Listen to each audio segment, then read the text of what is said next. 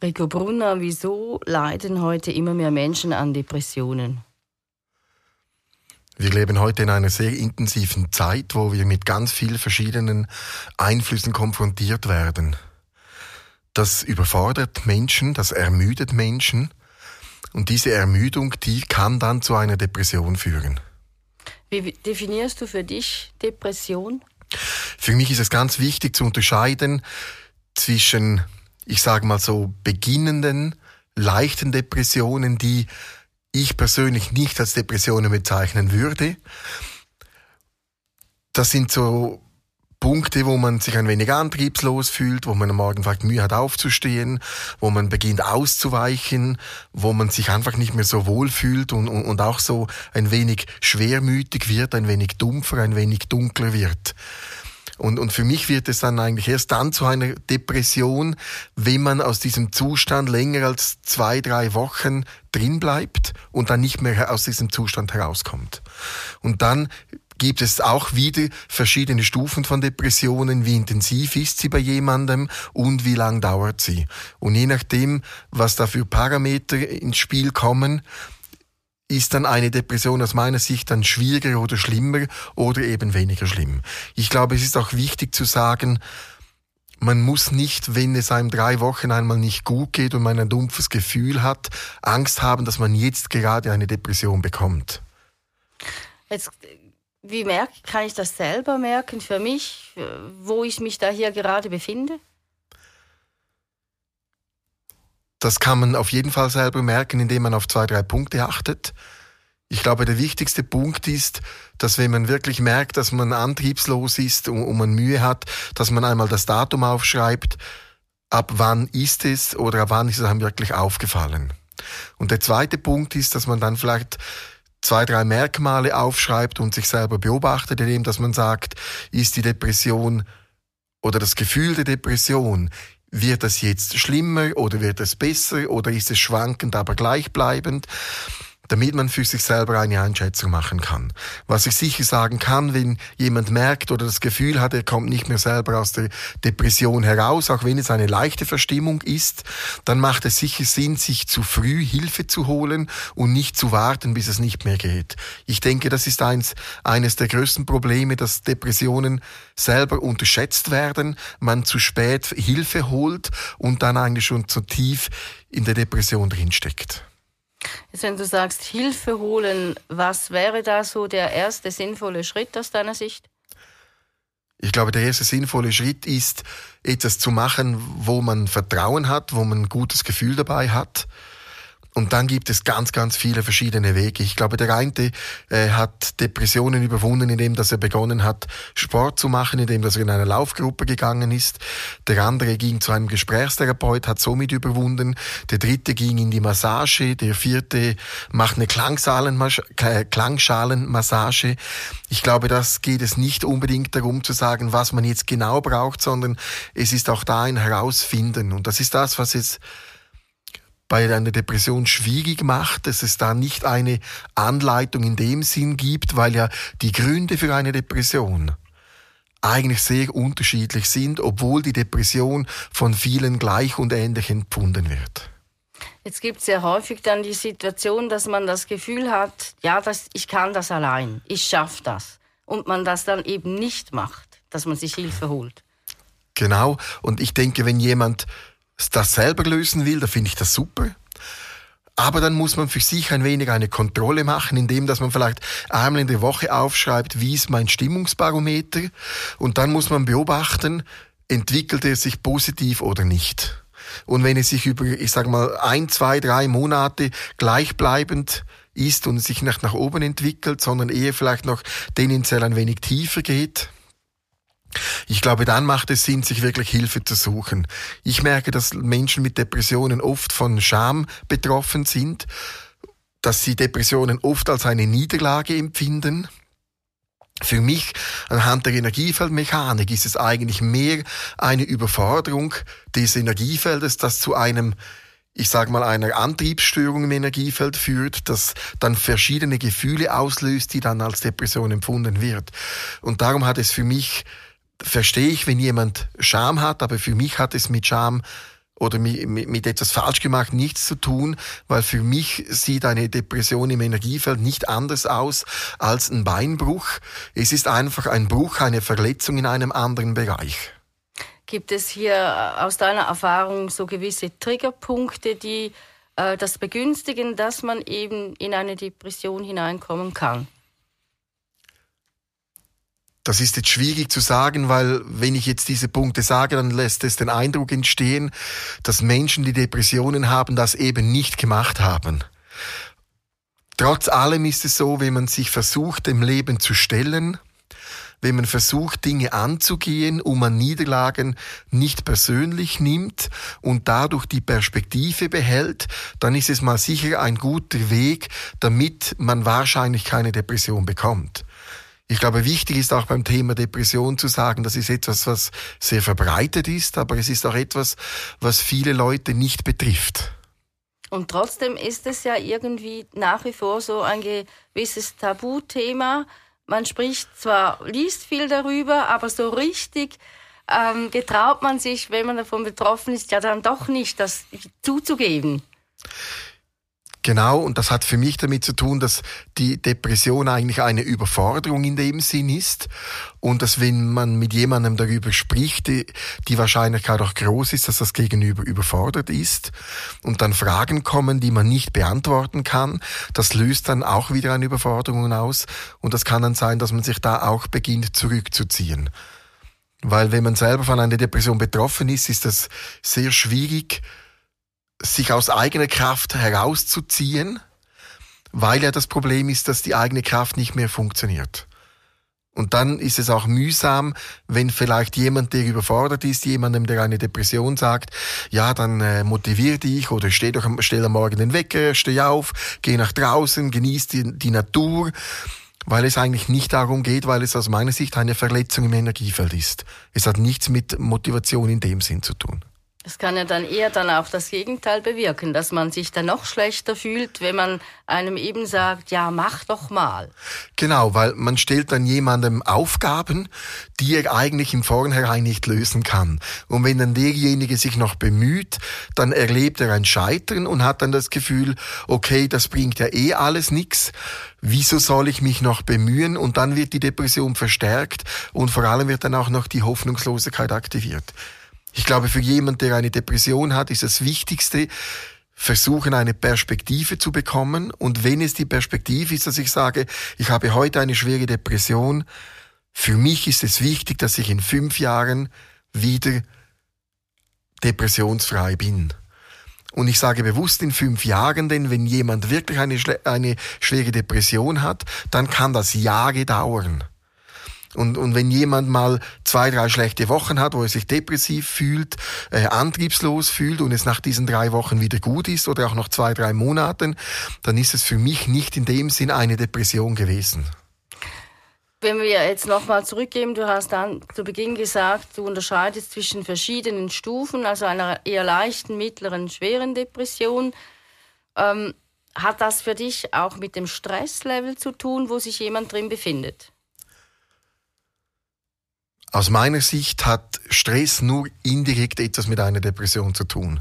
Es gibt aber Menschen, die über den Stress in eine Erschöpfung fallen und dadurch dann eine Depression entwickeln aber das ist dann mehr eine Folgeerscheinung und hat mit dem Stress in dem Sinne nicht einen direkten Zusammenhang. Was ich mir bei der Energiefeldmechanik angewöhnt habe, ist wirklich in den Abläufen der Ursachen, in den Abläufen der Symptomen extrem zu differenzieren, weil ich gemerkt habe, wenn man zu schnell falsche Verbindungen macht, dann gibt es falsche Rückschlüsse. Also kann man sagen, Stress kann eine Depression begünstigen, aber aus meiner Sicht nicht direkt auslösend, sondern mehr indirekt. Und da macht es natürlich Sinn, dass man schaut, dass man positiven Stress hat oder weniger Stress hat. Was man aber dabei nicht vergessen darf, ist, dass die Wahrscheinlichkeit, dass Stress etwas anderes auslöst als eine Depression, ist aus meiner Sicht viel größer. Wenn wir jetzt auf die Energiefeldmechanik äh, eingehen, wenn du das feststellst und das Feld eines Menschen anschaust, der eine Depression hast, hat, wie gehst du da als erstes vor?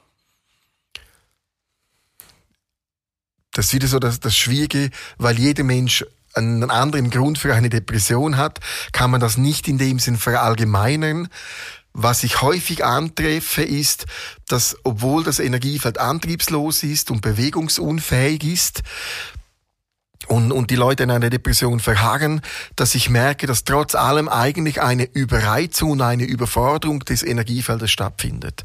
Und das ist das, was so schwierig ist, wenn man dann in diese Überforderung und Überreizung, die der Mensch aber als Stillstand erlebt, dann eine Aktivität hineinbringt, dann verstärkt man eigentlich die Depression.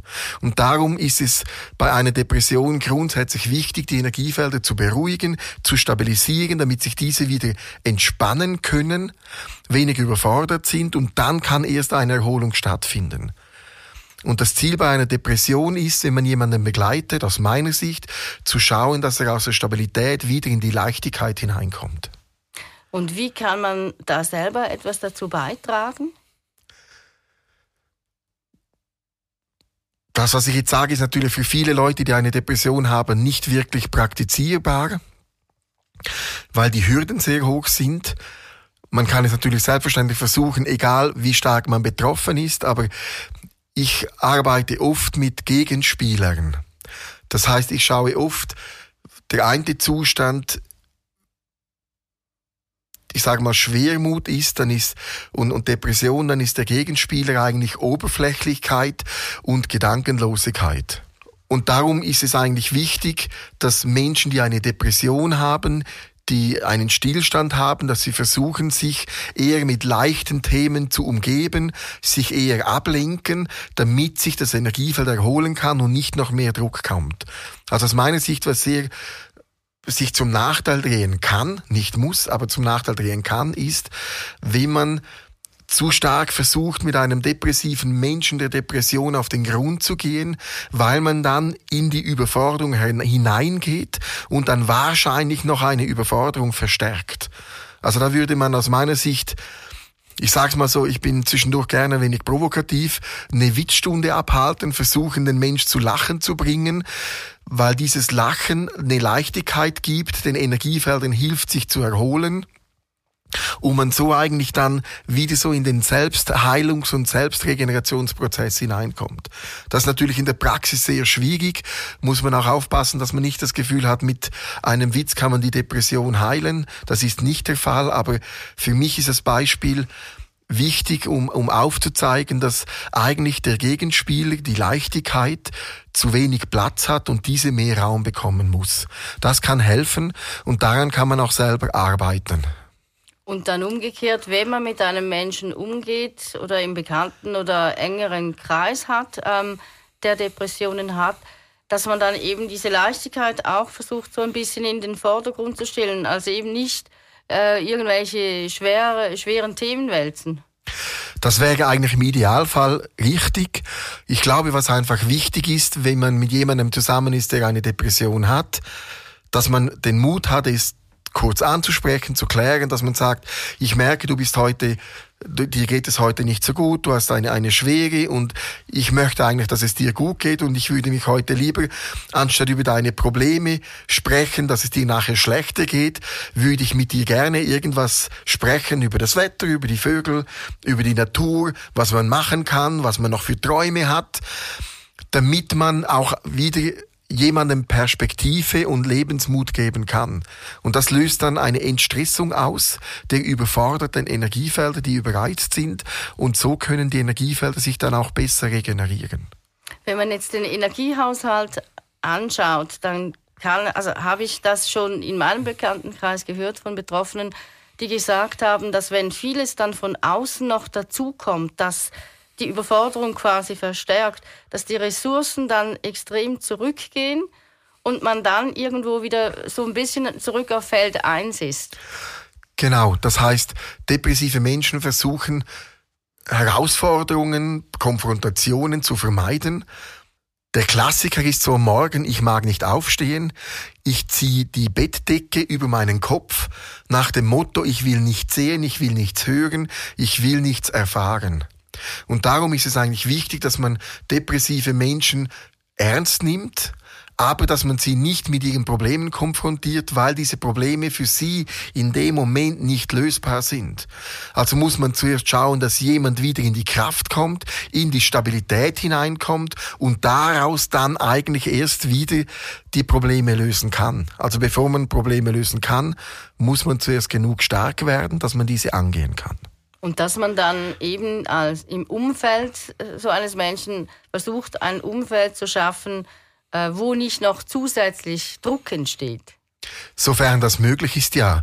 Das Problem ist ja, dass depressiven Menschen in der Regel keine Zeit haben, sich zu regenerieren, weil sie sich mit ganz vielen Dingen auseinandersetzen müssen, sorgen müssen.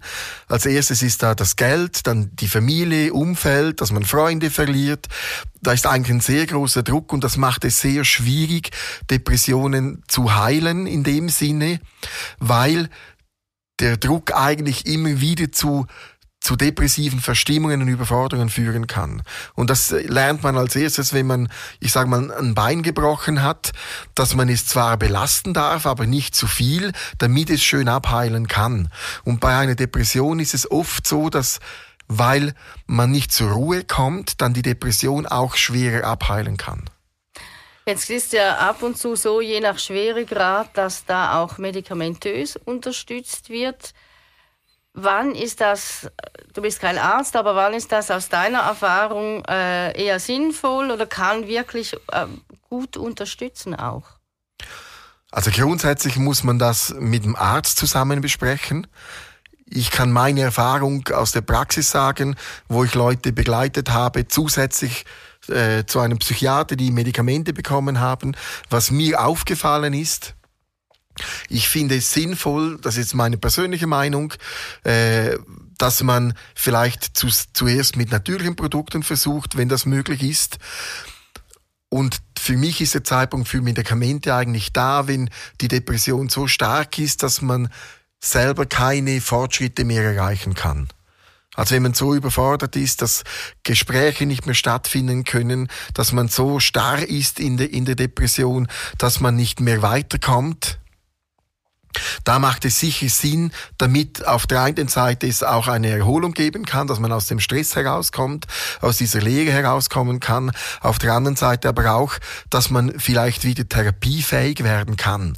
Was für mich aber ganz wichtig ist zu sagen, meine Spezialität ist die Energiefeldmechanik und, und, und nicht die Psychotherapie und, und, Begleitung und Unterstützung im Zusammenhang mit, mit, mit Medikamenten. Ich habe sehr positive Erfahrungen gemacht mit Leuten, die Medikamente genommen genommen haben, aber auch sehr positive Erfahrungen gemacht mit Menschen, die keine Medikamente genommen haben. Und ich glaube, das muss im Einzelfall wirklich gut abgeklärt werden. Wie unterstützt du jetzt in deiner Arbeit einen Men depressiven Menschen? Was mir sehr wichtig ist, bei einem depressiven Menschen zu schauen, dass er emotional stabiler wird, dass er einen Rückhalt zu sich selber bekommt, dass er aus diesem Rückhalt zu sich selber wieder beginnt, Perspektiven aufbauen zu können und so eigentlich dann auch wieder in ein verbessertes, stärkeres Lebensgefühl kommen kann. Das Problem, wenn ich jemanden begleite mit einer Fernbegleitung, wo Depressionen hat, ist, man darf vor allem am, am Anfang nicht zu intensiv arbeiten, weil es sonst wieder zu Überforderungen kommt.